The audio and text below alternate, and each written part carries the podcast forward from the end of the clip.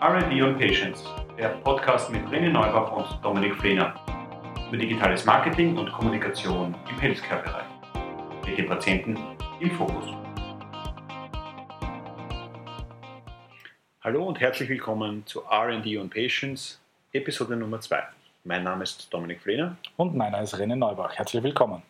In der heutigen Episode wollen wir uns mit dem Thema Patient Centricity beschäftigen und beginne da mit der Kernfrage für uns, ist es eigentlich Aufgabe eines Pharmaunternehmens, sich mit Patient Centricity zu beschäftigen? Ja, wenn man da Leute fragt, gibt es ganz unterschiedliche Meinungen. Ja, weil grundsätzlich ist es ja so, dass die meisten Pharmafirmen eigentlich eher produktzentriert arbeiten. Ähm, und der Ansatz der Patient Centricity bedeutet aber, dass man wirklich Patienten zentriert. Das bedeutet wirklich alle seine Ausrichtungen und den Fokus auf die Patienten legt und in die Mitte aller Aktivitäten stellt. Damit gibt da, sage ich jetzt einmal, zwei Glaubensrichtungen. Die einen sagen, das ist unsere Aufgabe, die anderen sagen, das ist unsere Aufgabe. Und aus unserer Sicht liegt die Wahrheit hier ein bisschen in der Mitte. Das heißt, wir brauchen das Commitment zu sagen, okay, wir möchten hier unterstützen zum Thema Patient Centricity, aber auch gleichzeitig das Bewusstsein, dass es weitere Stakeholder im System gibt, die selbstverständlich auch weiterhin in Zukunft einen Auftrag zum Thema Patienten, Patientenzentrierung haben werden. Und es gibt hier eben auch eine Lücke in unserem, also in jedem Gesundheitssystem, diese Lücke, ähm, wo die Pharmaindustrie sehr wohl einen Beitrag leisten kann, diese Lücke zu füllen. Und das bedeutet eben für die Patienten die bestmögliche Erfahrung zu schaffen mit diversen Aktivitäten, ähm, die durchaus jetzt schon äh, von vielen Pharmafirmen auch initiiert werden und erstellt werden. Das heißt, aus unserer Sicht Aufgabe jedes Pharmaunternehmens ist sich anzusehen, wie ist eine gewisse, gewisse Patient Journey und zu schauen, gibt es hier eine Betreuungslücke, gibt es hier eine Begleitungslücke, die vom Pharmaunternehmen geschlossen werden kann. Dadurch, dafür bedarf es natürlich einiger hm, Aktivitäten auch innerhalb der Unternehmen an der Basis. Der äh, altbekannte Cultural Change, ja, der dafür notwendig ist, ähm, bedeutet natürlich, ist natürlich keine sehr einfache Aufgabe, aber es geht natürlich, äh, ohne den wird es nicht funktionieren. Und die erste Frage, die sich jede Firma mal stellen muss, ja, und diese Frage sollten Sie, liebe Zuhörer, sich auch mal stellen, wer ist denn eigentlich mein Kunde? Weil das ist für uns immer interessant, wenn wir mit unseren Partnern, Auftraggebern etc. sprechen und die Frage stellen, wer ist euer Kunde, dann sagen die einen ganz klar, ja, das sind unsere Ärzte. Die anderen sagen, ja, das sind die Apotheker. Die dritten sagen, das sind die Krankenhäuser. Die vierten sagen, das ist eigentlich die Sozialversicherung. Und dann eigentlich erst die Fünften sagen oft, das ist eigentlich der Patient. Wobei aber interessanterweise, Dominik, sehr viele Unternehmen ja eigentlich den Patienten immer in den Fokus von aller Aktivitäten stellen, wenn es zum Beispiel um Mission Statements geht. Genau. Ja, ähm, dass das natürlich nicht immer der Wahrheit entspricht, ist jetzt, glaube ich, kein großes Geheimnis. Aber es geht hier wirklich darum zu sagen, der Patient steht an vorderster Stelle aller meiner Aktivitäten. Und hier gibt es zum Beispiel äh, von der Firma äh, UCD einen sehr, einen sehr spannenden Ansatz, der vielleicht ein bisschen hilft, ja, diesen, ähm, diesen, diesen Kulturshift ja, ein bisschen äh, einfacher zu gestalten. Die sagen, die sprechen zum Beispiel über ihre Patienten nicht mehr als Patienten, sondern das sind jetzt für sie ihre Customers, ihre Kunden. Währenddessen ihre Ärzte nur mehr als, nur mehr, das vielleicht unter Anführungszeichen zu setzen, als Stakeholder zu titulieren sind. Das heißt, ganz klar, wenn ich als Unternehmen alle meine wirtschaftlichen Bestrebungen ausrichte, ja, so wie es eigentlich im Lehrbuch steht, auf Kundengewinnung und Erhaltung, ja, und ich sage, mein Patient ist mein Kunde, dann hat das natürlich einen ganz anderen Fokus und eine ganz andere Ausrichtung auf, diese, auf alle Aktivitäten, die ich eigentlich so von Grund auf plane. Genau, da hast du, glaube ich, jetzt ein wichtiges Stichwort geliefert, das für uns heißt, es geht um Kundengewinnung, aber, und das ist der wichtige Punkt der Patientenzentrierung aus Sicht der Pharmaindustrie, geht es vor allem darum, Kunden zu halten, Kunden zu begleiten und das auch vielleicht äh, nochmal zu unterscheiden in der ganzen strategischen Ausrichtung. Ja, und dadurch, das bedarf natürlich eines ähm, ganz klaren Ansatzes, mal abgesehen davon, dass ich jetzt wissen muss, wer ist eigentlich mein Kunde und das entsprechend auch tituliere und, und Bestrebungen dahin, äh, dahingehend aufsetze, muss ich natürlich auch dann diese, meine Kunden, Uh, formerly known as Patienten, ja, mhm. ähm, natürlich auch in meine Aktivitäten, auch in die Planung schon mit einbinden. Ja. Ähm, was bedeutet das? Das bedeutet, dass ich zum Beispiel äh, zuvor erst äh, mal herausfinden muss, was für Bedürfnisse und Probleme haben denn eigentlich meine Kunden und das dann mit Hilfe von Interviews, Fokusgruppen, ähm, Gesprächen halt wirklich auch herauszufinden. Ähm, es gibt zum Beispiel Firmen, die Patienten auch in alle Projektaktivitäten mit einbinden, was ich selber für einen sehr guten Ansatz halte. Wie man das dann umsetzt, ist natürlich eine andere Frage. Ähm, aber es ist nicht schlecht, meine Kundengruppe tatsächlich in all diese Aktivitäten komplett einzubinden.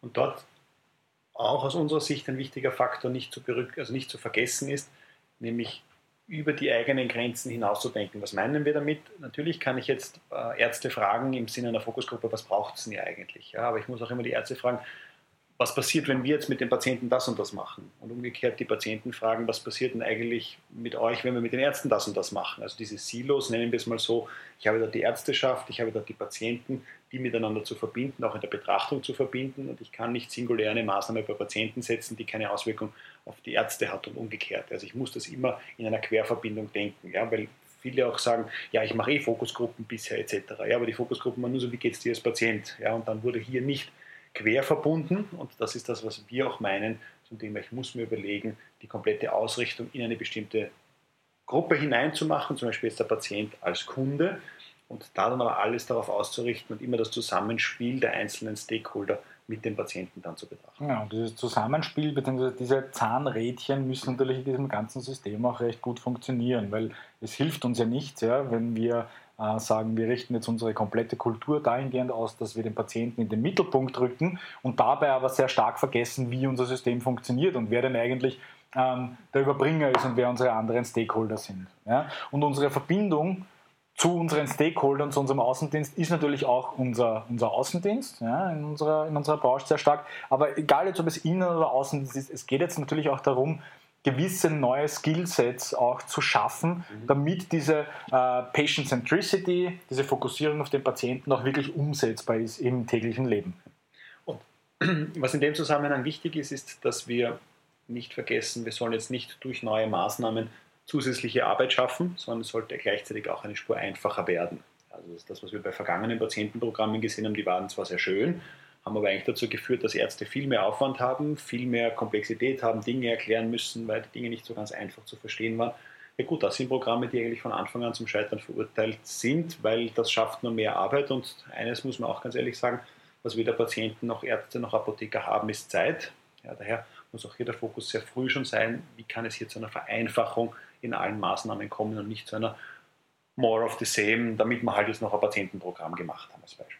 Ja, und dieses, ähm, ich würde es einmal zusammenfassen unter dem, unter dem Stichwort Stakeholder Management ja, und da wirklich auch äh, zum Beispiel die Risiken, ja, die ich mit sehr vielen meiner Stakeholdern halt einfach habe, die du jetzt zum Beispiel auch ganz klar angesprochen hast. Ja. Wie bringe ich zum Beispiel einen Arzt dazu, da an diesen patientenzentrierten Unternehmungen, die ich als Pharmaunternehmen darstelle, ähm, auch wirklich mitzutragen, mitzukommunizieren. Ja. Und da bedarf es natürlich auch ein bisschen einer Erweiterung der bestehenden Skillsets, wie ich schon vorher erwähnt habe, äh, der Mitarbeiter. Und das geht natürlich nur mit einem äh, effizienten Training in vielleicht ein paar Richtungen, die etwas neu erscheinen. Mhm. Ja. Ja, ich glaube, dann haben wir dieses Schlagwort Storytelling, das äh, geistert ja schon seit ein paar Jahren durch, äh, durch, durch Medien und Land und, und, und Wald. Aber im Großen und Ganzen wird es für uns darum gehen, dass hier eine stimmige Gesamtstory entstehen muss, ja, die jetzt der Außendienst dem Arzt erzählt, die dann der Arzt in einem stillen Postprinzip dem Patienten weitererzählt, die der Patient dann dem nächsten Patienten erzählt.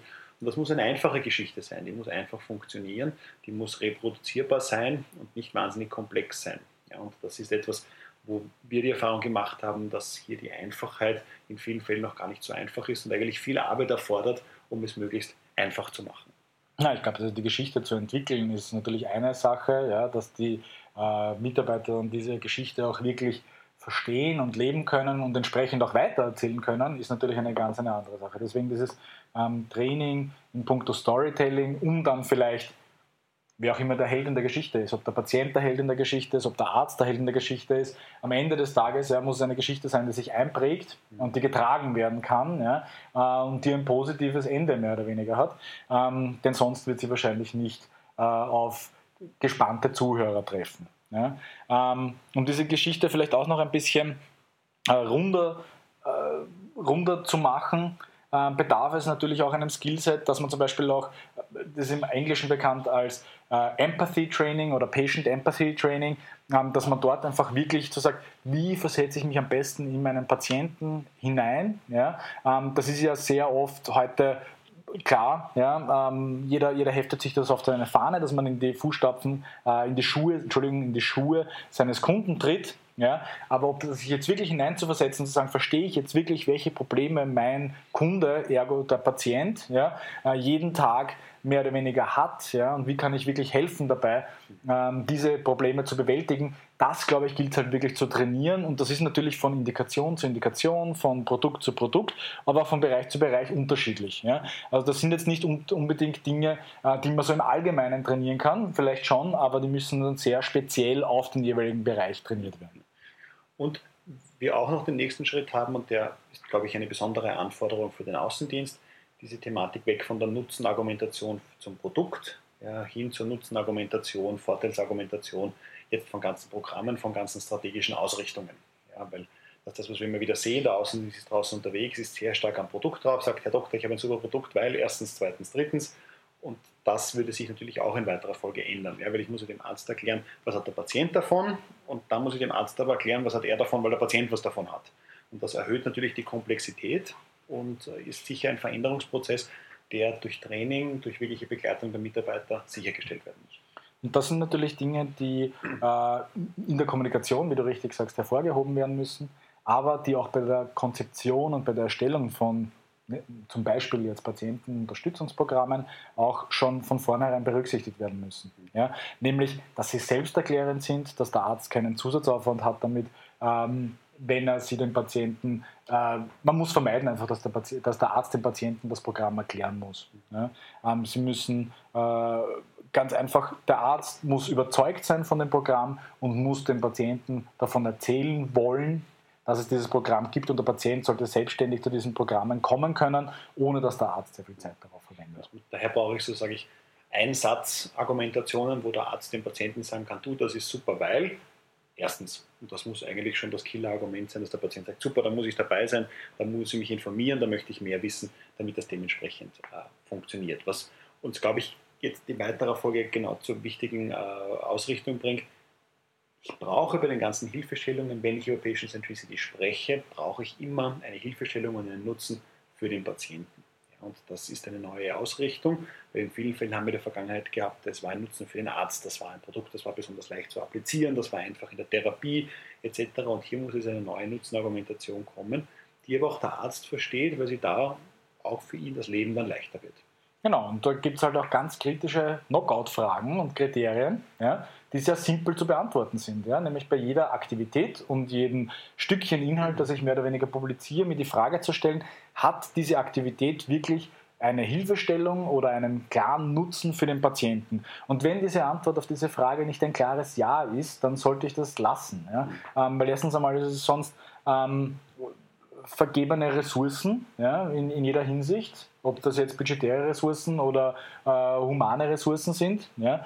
Ähm, und auf der anderen Seite bringt es halt auch in der Argumentation ja, und in der Bewerbung nicht den gewünschten Effekt, wenn wir tatsächlich ähm, nicht hundertprozentig sicher sind, dass es eine Hilfestellung für den Patienten bringt. Weil dann bricht die Kette zusammen und das wollen wir vermeiden. Ja, wenn wir über die Kette sprechen, ist aber ein Punkt für uns ganz zentral in der Ausrichtung und da ist das Thema, wenn wir über Patientenzentrierung sprechen, geht es nicht darum, dass wir jetzt alles nur noch für den Patienten machen. Ja? Die inhaltliche Ausrichtung geht in die Richtung. Aber dass wir natürlich trotzdem aufpassen müssen, dass alle anderen Stakeholder weiterhin mit im Boot sind. Und was meinen wir damit zum Beispiel? Also worum es nie gehen wird, ist, dass die Pharmaindustrie sich anmaßen wird, hier Therapiepläne aufzustellen, zu sagen, so musst du therapieren, sondern diese Hoheit muss aus unserer Sicht immer bei der Ärzteschaft bleiben. Ja, dieses Hoheitsrecht dürfen wir den Ärzten und den Apothekern nicht wegnehmen, sonst bricht das System in der Form zusammen, sondern es wird immer gehen um Therapieunterstützung, es wird gehen um Therapiebegleitung. Und daher auch diese Stakeholder, die jetzt wir benennen mit Ärzten, Apothekern, Krankenschwestern, je nachdem, was in meiner Indikation, was bei meinem Krankheitsbild dann der relevante Faktor ist. Und vielleicht hier noch äh, abschließend zu erwähnen, ähm, ist vielleicht auch ein bisschen die Erwartungshaltung. Was bringt mir äh, Patient Centricity? Zwei wichtige Faktoren.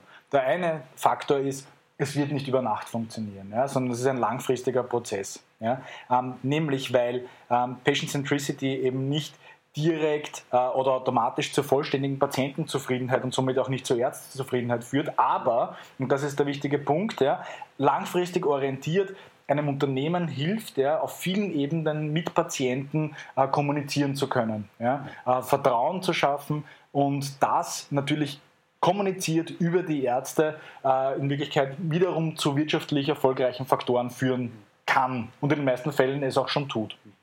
Daher gibt es aus unserer Sicht eine wichtige Grundsatzentscheidung, die man treffen muss und die ist auch ein bisschen eine Bauchentscheidung oder eine Glaubensentscheidung, zu sagen, ist es für Sie als Unternehmen, und diese Frage würden wir Sie bitten, für sich zu beantworten, ist es für Ihr Unternehmen eine mögliche strategische Neuausrichtung, sich stärker auf Patienten zu fokussieren?